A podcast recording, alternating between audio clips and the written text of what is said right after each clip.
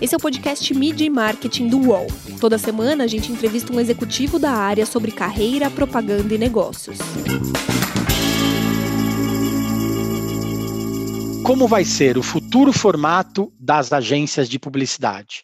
A criatividade perdeu espaço para os dados? E como as marcas pretendem virar centros de entretenimento para o público? Eu sou Renato Pesotti e, nesta semana, a gente recebe o Diego Machado, que é diretor global de criação da agência AKQA. Tudo bem, Diego? Prazer falar contigo. Fala, Pesotti, beleza? O prazer é todo meu. Obrigado pelo convite e muito fã aí do programa. Feliz de estar participando de um aqui agora. Valeu, obrigado, cara. Conta pra gente, em primeiro lugar, o que, que é aqui a KQA, né? A gente pode ainda falar que vocês são uma agência de publicidade ou a gente já tem que usar outro nome? Quando eu passo na alfândega do aeroporto, quando eu estou viajando, eu falo que é uma agência de publicidade que é mais fácil de, de explicar rapidinho. Mas eu acho que a, a, o mercado tem mudado muito, né? A gente foi mudando, expandindo muito o que a, que a IKQA faz, não só no Brasil, como globalmente. Então a gente costuma falar que é um estúdio criativo. A gente, a gente faz publicidade, sim, mas também faz trabalho para artistas, para músicos, para entretenimento, filme, aplicativos, é, com marca, sem marca. Então a gente costuma chamar, é quase um, uma casa onde vão várias pessoas e mentes criativas e que criam projetos. E aí muitas vezes o projeto vem do, do lado do cliente, um briefing, né, é clássico, né, um, um pedido de, um, de uma marca para a IKQA, e muitas vezes são projetos que a gente mesmo cria e desenvolve, e aí depois põe na rua, ou acaba vendendo, ou acaba virando uma coisa maior. Então a gente tenta desenhar mais como um estúdio criativo do que uma, uma agência só de publicidade em si. E, e vocês têm, a Equiquay tem, tem, escritórios no mundo todo, né? Vocês usam alguns serviços de outros países para fazer os trabalhos aqui no Brasil também, né? Esse formato, ele, ele, é bem diferente do que a gente está acostumado, mas ele ajuda muito, né? Em você emprestar qualidades, emprestar profissionais de outros, outros países para trazer soluções e resolver problemas nossos especificamente, né? Completamente, assim. A história até começou voltar um pouquinho assim. Quando surgiu essa oportunidade de abrir no Brasil, a nossa primeira reação foi não, porque a gente via como é o mercado muito agressivo, assim, muito intenso. Então tem muita concorrência, você tem que ficar correndo atrás de muito trabalho para de cada 10 tiros um acertar e virar algum projeto. Então a gente quando a gente vê essa oportunidade falou, cara, a gente não não quer fazer isso, porque a gente vai começar fazendo só concorrência, fazendo um trabalho muito intenso para conseguir um primeiro cliente. E aí foi um olhar né, do, do fundador da Equiquay, até as iniciais são dele, né, a KQA, são as iniciais dele, do Ajas, e ele falou, não precisam entrar em concorrências, assim, a partir do momento que vocês abrem, vocês têm acesso à network como um todo, né, toda a rede da EKQA, inclusive os clientes. Então, o meu primeiro ano da, na, na agência, né, no, na rede, foi viajando. Então foi sensacional. Assim, foi um ano conhecendo é, diretores, clientes, criativos, gente de tecnologia, gente de todos os departamentos em vários países. Então a gente começou em Londres, deu uma volta pela Europa, onde eram os principais escritórios na época, depois foi para os Estados Unidos.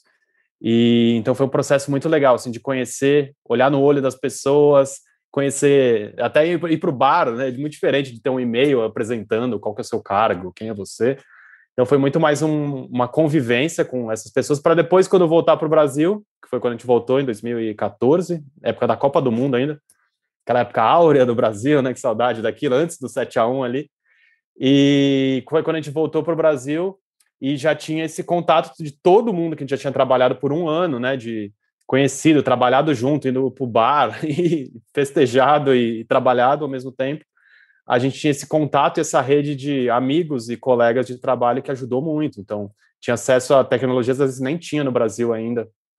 A primeira vez que eu vi um óculos VR, assim, de realidade aumentada, foi quando eu entrei na Cakeway, assim, eu nunca tinha ouvido falar disso. Eu entrei no escritório, já tinha um lá, lá em Londres. Então, ter acesso a isso lá atrás e até hoje, principalmente pós-pandemia, durante a pandemia, tem sido muito, muito bom para a gente, esse acesso global a diferentes talentos, mentes e ideias pelo mundo todo. E como foi quase negar um trabalho que depois acabou virando é, é, um trabalho dos sonhos, né? Qualquer pessoa, não precisa nem ser publicitário, né? Qualquer pessoa quer trabalhar assim, né? Viajando o mundo, conhecendo gente de todos os lugares. Como foi quase negar e, e parar onde vocês estão hoje? Foi, foi muito interessante, foi muito intenso, assim, a gente teve um ano em 2013, a gente trabalhava na, na OGV, né, que é uma outra agência de publicidade bem grande, a gente teve um ano muito cheio de trabalhos ficaram famosos, né, pelos um circuito publicitário, a gente teve muita atenção e meu sonho sempre foi trabalhar nas grandes agências mais consagradas assim globalmente. Então, se você fala de agências de publicidade, principalmente Estados Unidos, né, tem grandes nomes lá que estão há 50, 40, algumas mais novas, né, de 10 anos, 5 anos assim, mas que agências consagradas na publicidade. Então sempre foi muito norte, assim, natural, né? Pô, a gente trabalha em publicidade, fiz faculdade de publicidade, é, bebi muito dessa fonte, né? E, e, eu, eu, naturalmente você é levado para qual que é a próxima agência que eu vou trabalhar, qual que é a melhor do mundo, qual que eu quero. Você acaba não olhando às vezes para outros outras possibilidades, né, na esquerda, na direita, para trás, assim. E o surgimento da EKQA conheceu a JAS foi um pouco disso, assim, era uma agência, uma rede pouco popular assim na área de publicidade, uma extremamente tecnológica então, para a gente era um pouco assim: quem são esses caras? A gente não tem muito a ver com isso, né? Será que é isso?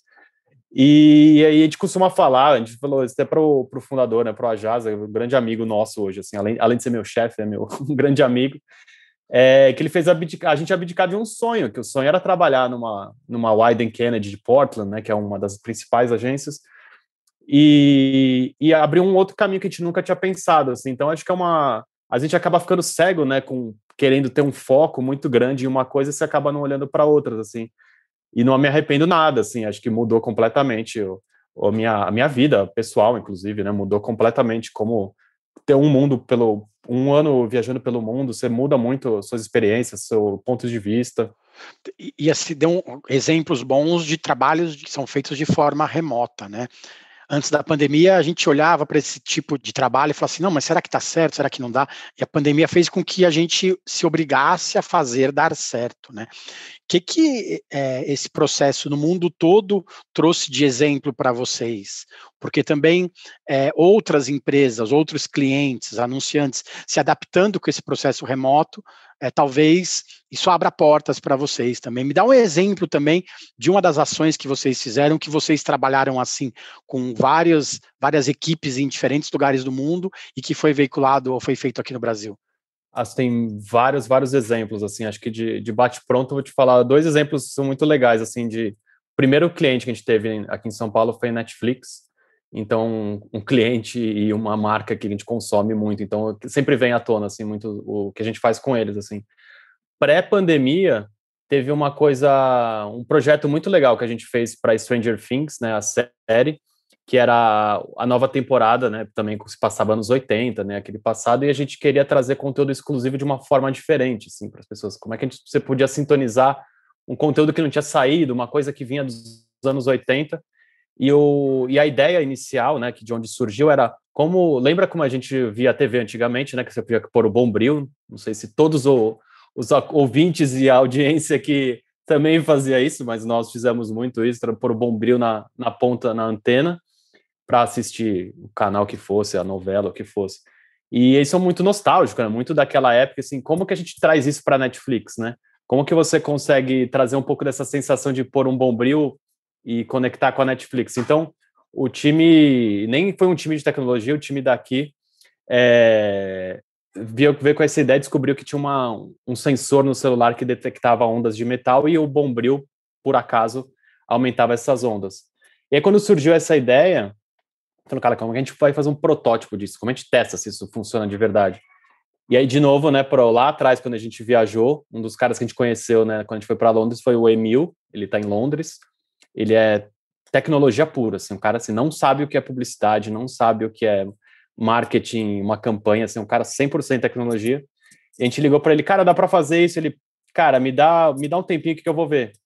E aí, isso era fim do dia aqui no, no Brasil, e para ele, a gente acorda no dia seguinte, ele mandou um link com um aplicativo já para testar. E, e, acho que isso é muito legal, assim, ter acesso a um cara de tecnologia como esse, à distância, em fuso horário até ajudou, né? Porque o cara tá umas horas na frente, então ele acordou mais cedo e, e prototipou. E tava lá um, um teste redondinho, né, para fazer. E acho que, só para dar um outro exemplo, é, um pouco depois, né, durante a pandemia, a gente começou a fazer uma campanha global para Netflix. Isso acho que a gente começou a sentir uma constância que todo mundo, todo mundo não, mas algumas empresas começaram a entender que quando você fala de globo, ser global, não é você estar tá em Nova York e falar o que, que é global, né? Ou você está em LA, em Los Angeles e falar, ah, o, o globo pensa, o mundo pensa assim, né? Você tem que ter pontos de vista diferentes, né? Tem que ter é, olhares difer completamente diferentes, né? Um, quem está em Nova York não tem a mesma experiência que eu estou tendo aqui em São Paulo, nem quem está na África do Sul, nem em Xangai. Então a gente começou a fazer trabalhos realmente globais. Então entrava num, num call aqui, num Zoom, era uma, era uma carinha em cada canto do mundo. E aí nisso você traz uma diversidade de olhares, até geográficos e culturais, muito, muito mais rica para fazer uma campanha, um projeto global. E, e tem sido muito comum isso, pelo menos para a Cakeway, para os clientes que a gente tem, com esses projetos globais, realmente globais, né? Não um global só feito em Londres, em Nova York. É, antigamente as empresas trabalhavam debaixo de grandes segredos, né? portas fechadas, relatórios, reports que tinham que ser analisados e tudo mais. Hoje é tudo muito mais maleável, né? Como você disse, trabalha-se muito mais em colaboração, né? A cocriação é a cara da nossa indústria hoje, né? Isso valorizou também muito o trabalho de vocês, a forma de atuação da Equiquay, né? Ah, demais. Para a gente tem sido. A Equiquay acho que sempre trabalhou muito colaborativamente, assim, até clientes grandes, como a gente tem, por exemplo, Nike, dá um exemplo, né? A gente sempre trabalhou junto com a Widen, que teoricamente é uma concorrente nossa, assim, é, a gente sempre trabalhou muito junto, assim, e acho que eu, até essa mentalidade de centralizadora é importante, assim, para quem é criativo ou não, né? Para todo mundo, assim, olhar para o futuro, a gente não pode ser dono de tudo e tá tudo passar pela minha mão, assim, a gente tem que ter um olhar muito mais aberto, colaborativo, a gente vê o mundo indo para lá, né? Quem quem está tentando segurar de volta vai, vai ficar para trás, assim. Então você vê as tecnologias puxando para isso, você vê as ideias, as maiores ideias estão vindo por esse lado.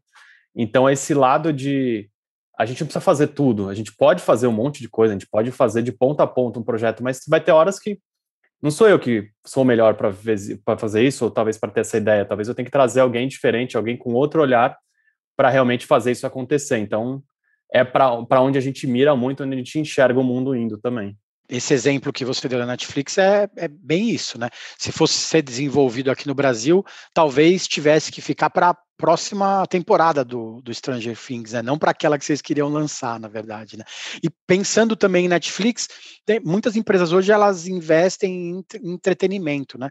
Elas querem buscar um vínculo com, com o consumidor por meio de um conteúdo. Você já tem muito executivo que chega de empresa que vira para você e fala assim: puxa, eu queria ser a Red Bull, né? Como que eu faço? E aí, o que, que você vira? Você, você vira para ele e você responde o quê, né? Como que você desenha para ele que não é tão simples assim? Ah, eu acho que é simples, na verdade. Eu acho que é.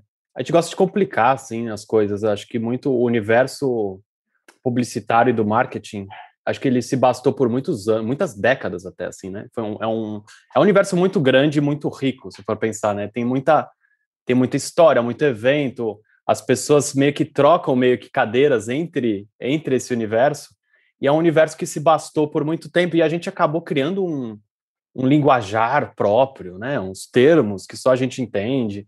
E as campanhas, as ideias acabam indo para um pouco lugar assim que você, muita coisa que você olha e fala assim, cara, ninguém tá entendendo isso, ninguém fala assim, né? Ninguém se relaciona com isso.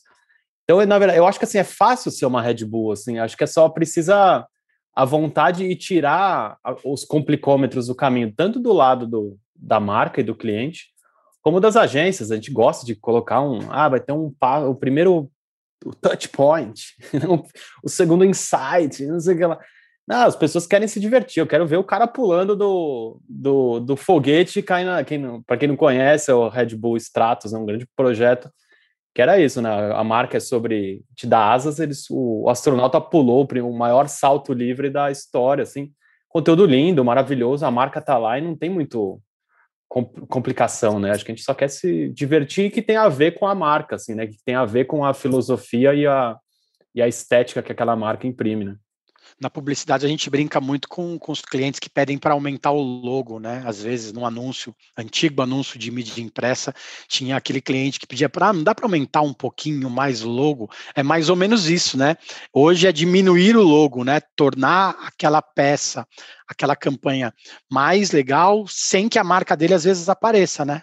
Exato, exato. Acho que é, é ter um, não é só o logo ou só o texto que fala sobre a marca, né? A gente tem muitos casos que você bate o olho num produto ou num filme que você fala, cara, isso é da Nike, eu sei que isso é Nike, você não precisa do nada, né? Mas a, a marca é tão clara e tão bem definida internamente, externamente, na, na mentalidade ou olhar dos consumidores, consumidoras, que você não precisa aumentar o logo, né?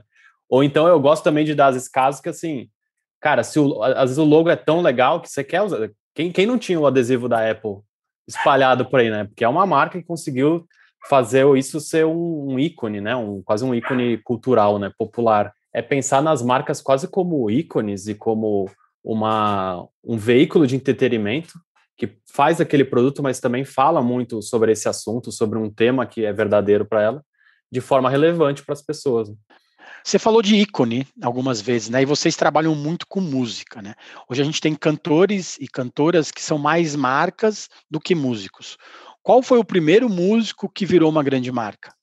Ah, eu acho que tem, tem, um, tem um histórico muito grande. Assim, eu sou o maior fã de, de, da área musical. Assim, eu assisto tudo que é documentário, vou muito atrás. Assim, como criativo, eu adoro ver processos criativos de diversas áreas. Assim, música foi é sempre uma que eu sempre me atraiu muito. Assim, acho que tem mil, mil exemplos. Assim, eu acho que a música, quando a gente vê a evolução da música do primórdio ali, dos, dos compositores, intérpretes, até o que virou hoje, assim, é, o, é, uma, é muito clara a evolução da, do consumo de entretenimento no mundo, assim.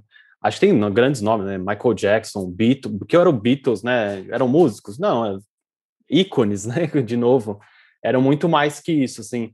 E eu acho que muito, muita gente demorou para entender isso, assim. Acho que, acho que hoje a gente vive um momento muito legal, é, principalmente quem está nesse cenário musical de entretenimento, que é isso bem que você falou, assim, você falou exatamente o ponto chave, que os, os músicos enxergaram que a música é uma parte extremamente importante, mas tem todo um em volta muito importante também.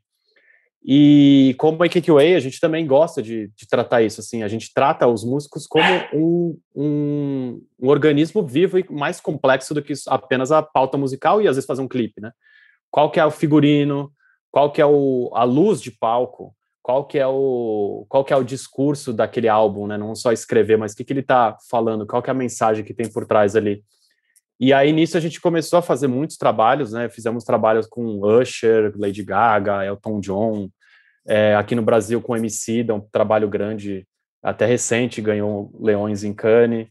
É, há, há, vários trabalhos que a gente foi fazendo com o tempo e fazendo algumas parcerias, até em, em primeira mão aqui, falando um pouco também, uma, a Kiko está lançando uma joint venture com, a, com a, o Koala, o Festival Koala, é, uma grande parceria, assim, no final a gente gosta de ter esses termos de novo, né, joint venture, no final acho que sempre teve uma, uma sinergia muito grande entre o Koala e Cakeway, acho que a Cakeway navega muito nesse universo de marcas, de tecnologia e inovação, o Koala 100% navega no universo da música, e começou a ter essa ponte que você falou, assim, a, os músicos precisam ter um, um cuidado como as marcas já têm. Então, qual que é o rótulo da Coca-Cola, qual que era o logo, como que ela falava, qual que é a audiência, tal. Acho que os músicos precisam disso hoje, não de uma forma comercial, mas até para deixar a mensagem mais clara, assim, porque tem o volume de artistas que tem no mundo hoje é, é infinito, né? Então, como deixar muito clara a mensagem que o, o Baco quer falar, o Emicida quer falar, né?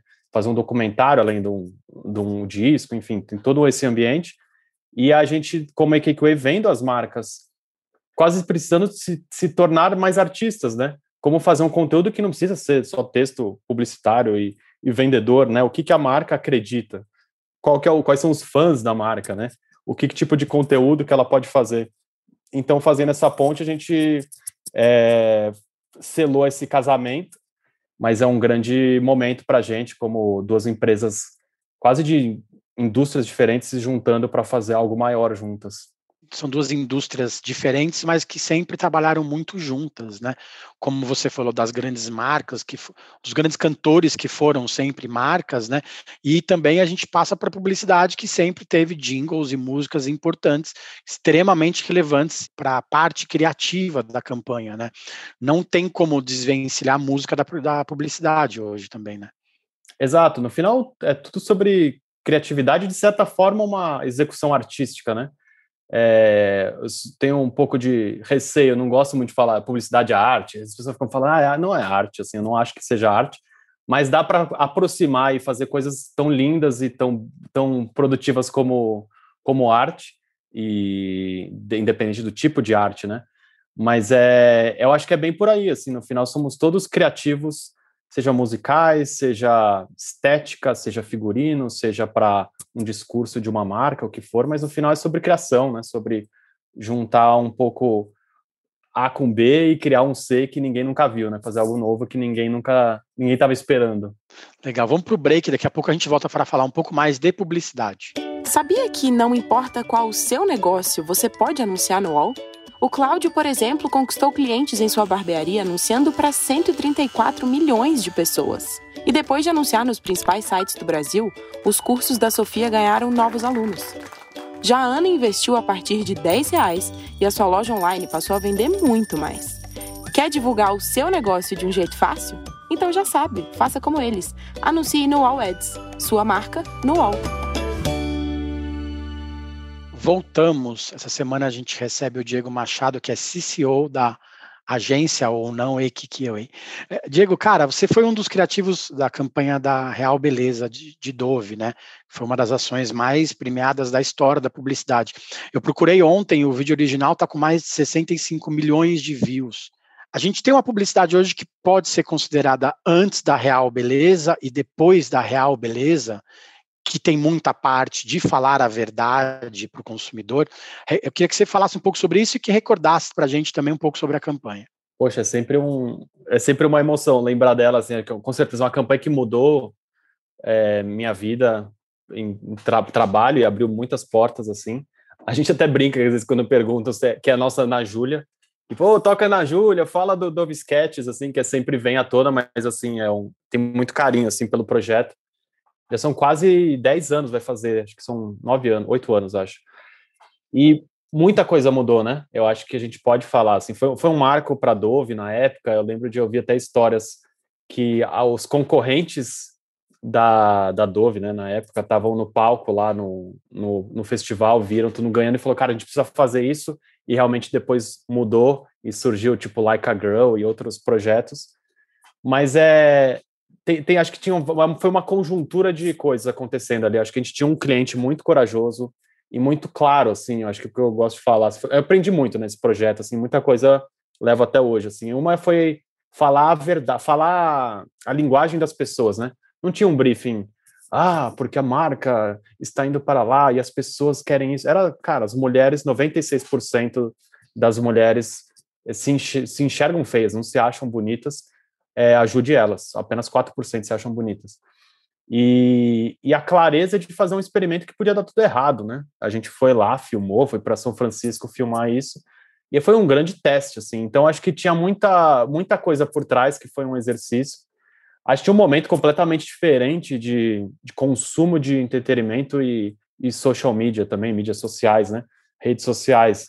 Mas foi um projeto muito legal, assim. Acho que o principal que eu aprendi assim é, e que a gente levou para muita gente assim ser muito simples é, você pode ver até assinatura não tem um jogo de palavras é, você é mais bonita que você pensa. O todo documentário todo o texto não tem grandes complexidades é um grande um grande filme que poderia ser uma poderia ser da Dove ou poderia ser um filme que você assiste no cinema sei lá né. Então acho que ter simplificar acho que é o, foi a chave ali e ter a coragem de testar que acho que muito devemos muito aos clientes da época que acreditaram e, e, e, apostaram junto com a gente. Legal. Você falou duas vezes de Cannes, né, do, do, do Festival de, de, Publicidade e Criatividade. Muito se discute hoje a relevância do, dos prêmios no mercado publicitário. Ou seja, vocês são uma agência que trabalha no formato completamente diferente, né, focado em criatividade, que é mais moderno, mas escrevem e ganham prêmios num festival que parece coisa do, do passado, né, do século XX. Isso mostra a importância dos festivais de criatividade, até para guiar a nossa criatividade? É ótima pergunta, assim, acho que é um ótimo ponto. E eu, eu pessoalmente já passei por esse dilema mil vezes. Assim, de cara, para que, que serve isso, né? Por que a gente faz isso? E acho para mim um do grande exemplo assim foi quando o Baco, projeto que a gente fez com o Baco em, é, na última edição de Cannes, na penúltima edição de Cannes, né, que teve agora recente, que ganhou o Grand Prix em entretenimento. É, no dia que saiu o projeto, a gente ligou para ele falou, cara, é Grand Prix ganhou e ganhou do Jay-Z, inclusive. O Jay-Z ganhou, ficou abaixo de você, então você ganhou. E a reação dele quando viu isso e vê o nome dele projetado, depois saiu em todos os jornais do Brasil, né? Baco ganha Grand Prix em Cannes, Festival de Cannes. E para mim isso mudou muito, assim, até a, a perspectiva que é a gente está no Brasil, assim, por mais que a gente é globalizado, por mais que a gente está conectado, ainda não é, a gente não tem os mesmos holofotes que o que aconteceu. Se, se o Baco fosse nas, tivesse nascido em Manhattan, ele teria um outro patamar, né? Outro tamanho como como músico. E o mesmo para os projetos que a gente faz. Então, acho que acaba dando um holofote muito legal, assim, internacional, para vários projetos, assim, né? Como o Baco foi um exemplo. Recentemente teve o projeto que a gente fez de com Emicida, o Silêncio. É, e tantos outros. A gente teve agora também um que ganhou muito, muita atenção no festival, que é o Código da Consciência, que, para quem não conhece, eu tentar resumir rapidinho, é um escudo digital para preservar áreas naturais, né, reservas naturais. Então, ele mapeia onde está um veículo, seja um trator, um caminhão. Se ele cruzar alguma linha de reserva natural, ele desliga o motor, ele, ele manda um alerta para as entidades locais. E esse projeto precisa muito de mais adeptos, né? A gente tem vários adeptos, mas quanto mais escala e mais atenção, melhor para o projeto. Então, ganhar os leões, é, ter o holofote que teve em Cannes é importante também, quase como um chamariz para o projeto também continuar crescendo. Né? No, o, o, prêmio não pode ser o final, ele tem que ser ou um, um, uma celebração de um projeto que já aconteceu, ou uma, até uma continuação, né? Para ter até uma continuidade aquilo tudo apesar do momento turbulento que vivemos, eu sou um grande apaixonado assim pelo Brasil, gosto muito do, do que a gente tem aqui de muito valioso, assim, até hoje trabalho muito com outros escritórios e outras culturas, assim, acho que o que tem aqui no Brasil de ser apaixonado, de dessa criatividade natural da, da cultura, assim, é muito legal, assim, a gente tem coisa, coisas muito poderosas aqui e, e eu acho que a gente às vezes não dá o valor ou não dá o, a escala que as coisas mereciam, sabe? Eu acho que a gente acaba às vezes parando um pouco no meio do caminho, ou até tem alguma alguns entraves aqui no Brasil que são que seguram assim, acho que tem um, tava vendo recentemente assim um projeto, dois projetos muito grandes assim estão acontecendo, o MIT mapeando por blockchain as, as a favela da Rocinha. É, não sei se muita gente sabe do que está acontecendo, do, do potencial que que a gente tem aqui com a Rocinha como como cultura, como patrimônio, quase da, apesar de tudo que, todas as dificuldades que tem ali, como um patrimônio cultural e de tanta coisa rica de, de informação, de estilos, de linguagem, e, e, a gente tem um MIT olhando para isso e mapeando, ajudando as pessoas que estão lá, e enquanto o, o governo e nós, e a gente está aqui do lado e acaba fica olhando muito para fora, né? olhando muito o que está acontecendo lá. Ah, peraí, o que, que eles estão fazendo com esse outro assunto? Outro assunto, outro que eu vi assim recentemente também é um é um cara que, que tem uma um serviço de blockchain para remover burocracias. E aí você vê que o Brasil tem tanta burocracia que a gente conseguiu expulsar a startup do cara, ele teve que mudar para a Estônia para abrir isso. E aí, daqui a pouco ele vai vir aqui digitalmente e quebrar o ponto. Acho que o, o Brasil ainda precisa soltar um pouco mais, assim, a gente não precisa ir ver muita referência fora, tem muita coisa legal que a gente poderia puxar daqui e a gente ainda não puxa, sabe?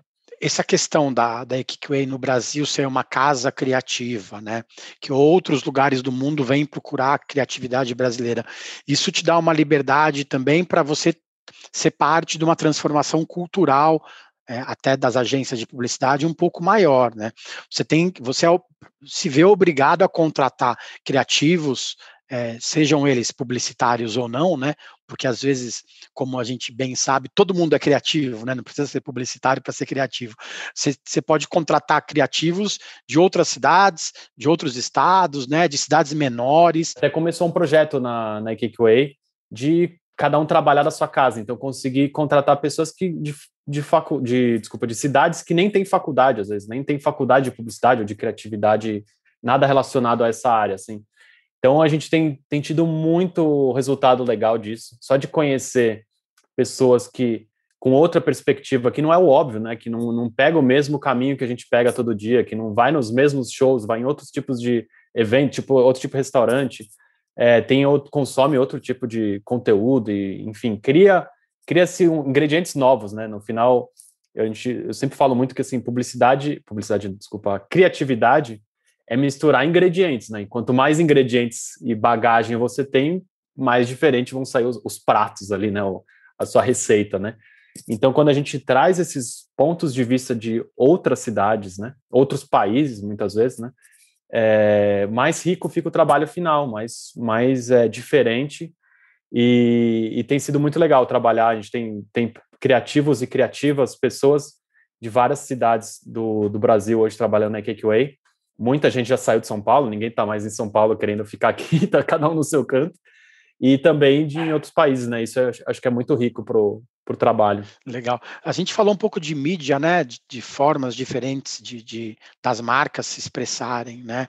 Não só como era antigamente na TV e na, no rádio e na, e na revista, né? Com essa fragmentação toda, com essas novas possibilidades, você acha que a publicidade perdeu um pouco do charme que tinha antigamente, daquela coisa tradicional, ou a gente tem essa um pouco dessa impressão porque somos saudosistas, primeiro, né? E segundo, porque a forma de fazer propaganda mudou e talvez a gente não esteja 100% acostumado a isso. Eu, eu acho que a gente está sempre nesse saudosismo, acho que é, existe muito, assim. Eu estou fazendo um projeto grande agora com o Google Arts and Culture, que é uma plataforma de cultura do, do Google, e o Clube de Criação de São Paulo, que é um, um clube de que premia publicidade brasileira e tal. E aí eu peguei um dos anuários, né, que todo ano tem um, eles dão o prêmio para os projetos mais criativos. Já está no 45º ano. E aí eu peguei um livro de de 80 e poucos, esqueci a data exata agora. E, na, e a capa era meio que uma ironia e falava assim: a publicidade brasileira não é mais a mesma.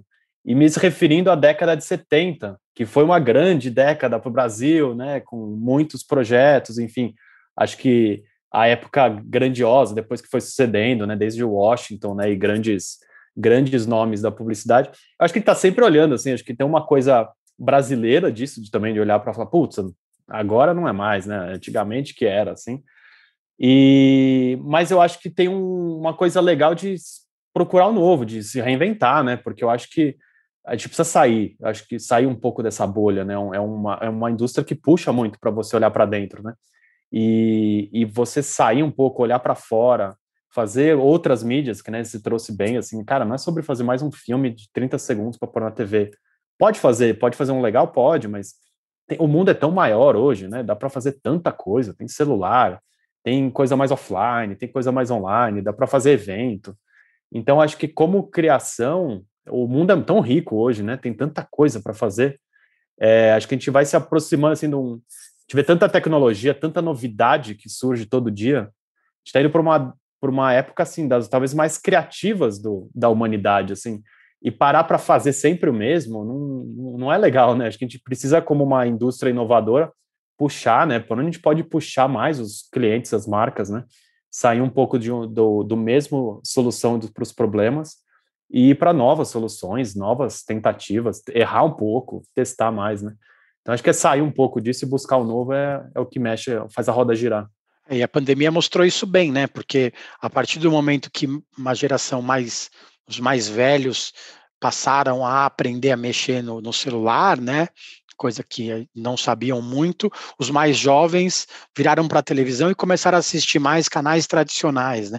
Isso mudou completamente o modo de, o ponto de vista, os briefings dos anunciantes ficaram todos de ponta cabeça, né? Não, exato eu acho que até é até mais profundo, assim, às vezes eu gosto até de quebrar um pouco esse estereótipo, às vezes, né? o meu sogro, dá um exemplo assim, ele tem 76 anos, ele, ele me ensinou a mexer em metade das social medias que eu tenho, assim, Snapchat ele tinha antes que eu, e acho que tem N casos como, como meu sogro, assim, e, e a relação com tecnologia é muito, muito mais complexa, né, às vezes a gente ah, eu sou, sei lá, tenho 30, 40 anos, eu vou saber mais disso. Não, às vezes você, você, cansa da tecnologia, né? Porque você ficou o dia inteiro naquilo, então você quer desligar. Então acho que, mas eu gosto muito disso que você falou, que assim, dessa mistura, assim, né? De um, quem estava mais nichado nessa área acaba expandindo e vendo coisas, sei lá, que a gente não parava para olhar tanto. Quem estava numa outra ponta voltar um pouco, assim, acho que tem números surreais, assim, de é, o maior, um dos maiores públicos de gamers do Brasil é acima de 50. É, e aí tem diversos jogos, né? Não necessariamente é o Call of Duty, né? O Fear, mas tem os jogos de você pega tablets, é, iPads da vida, né? Tem N games ali, né? Que, que são mais focados em diferentes áreas. Então acho que eu acho que é isso. A gente vive um momento muito que é um grande caldeirão de coisas acontecendo, como criação, assim, como a Ikikai, assim, acho que é o momento mais legal de trabalhar, muito mais legal do que era 10 anos atrás, há 5 anos atrás. E é uma grande incógnita aqui para onde vamos, é uma grande interrogação, e isso acho que é legal. E quem te inspira hoje, já que você está falando dessa, dessa inspiração que é o momento que vivemos, mas é o que é uma incógnita daqui para frente? Ah, acho que tem muitos muitos fãs, muito, muitos ídolos assim, né? Muita, eu, eu gosto muito de olhar algumas marcas que conseguiram se reinventar tanto. É, acho que trabalho muito com a Netflix, assim, então vejo para quem não conhece, né, o primórdio da Netflix era entregar DVDs, é, era ter DVDs, depois foi delivery de DVDs, depois virar um streaming, depois virar uma marca de que produz conteúdo, é, uma Nike como foi evoluindo assim, é, de fazer produto e depois achou a essência dela e é mais sobre fazer esportes em geral. Eu gosto muito de de quem consegue desapegar do produto final, assim. Eu acho que tem, tem grandes exemplos como marcas e como músicos, assim. David Bowie para mim era um grande referência, assim. Se olhava não só como músico, né? Ele tinha as letras das músicas, mas ele se olhava como a essência dele, que se sabe o que era muito Bowie, né? Então acho que para mim um, um, grande cara das antigas, assim, que acho que, que que sabia fazer isso. Acho que hoje tem inúmeros nomes. Eu gosto muito do Travis Scott, que eu acho que é um cara e idem, assim, entendeu o digital, entendeu para onde o, o, público dele vai. É, Tyler, the Creator, acho que também é outro músico. Acho que eu vivo muito nesse universo de música e quem entende a música e eu como cultura maior.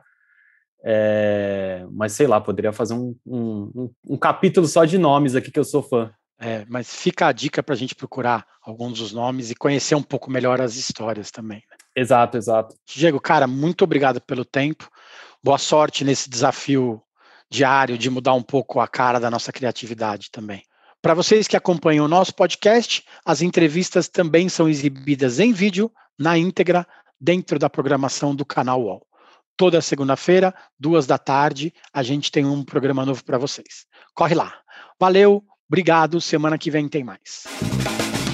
Os podcasts do UOL estão disponíveis em todas as plataformas. Você pode ver uma lista com esses programas em wall.com.br/podcasts. Mídia e Marketing tem apresentação e reportagem de Renato Pesotti, captação de áudio de João Pedro Pinheiro e coordenação de Armando Pereira e Juliana Carpanês. Uau.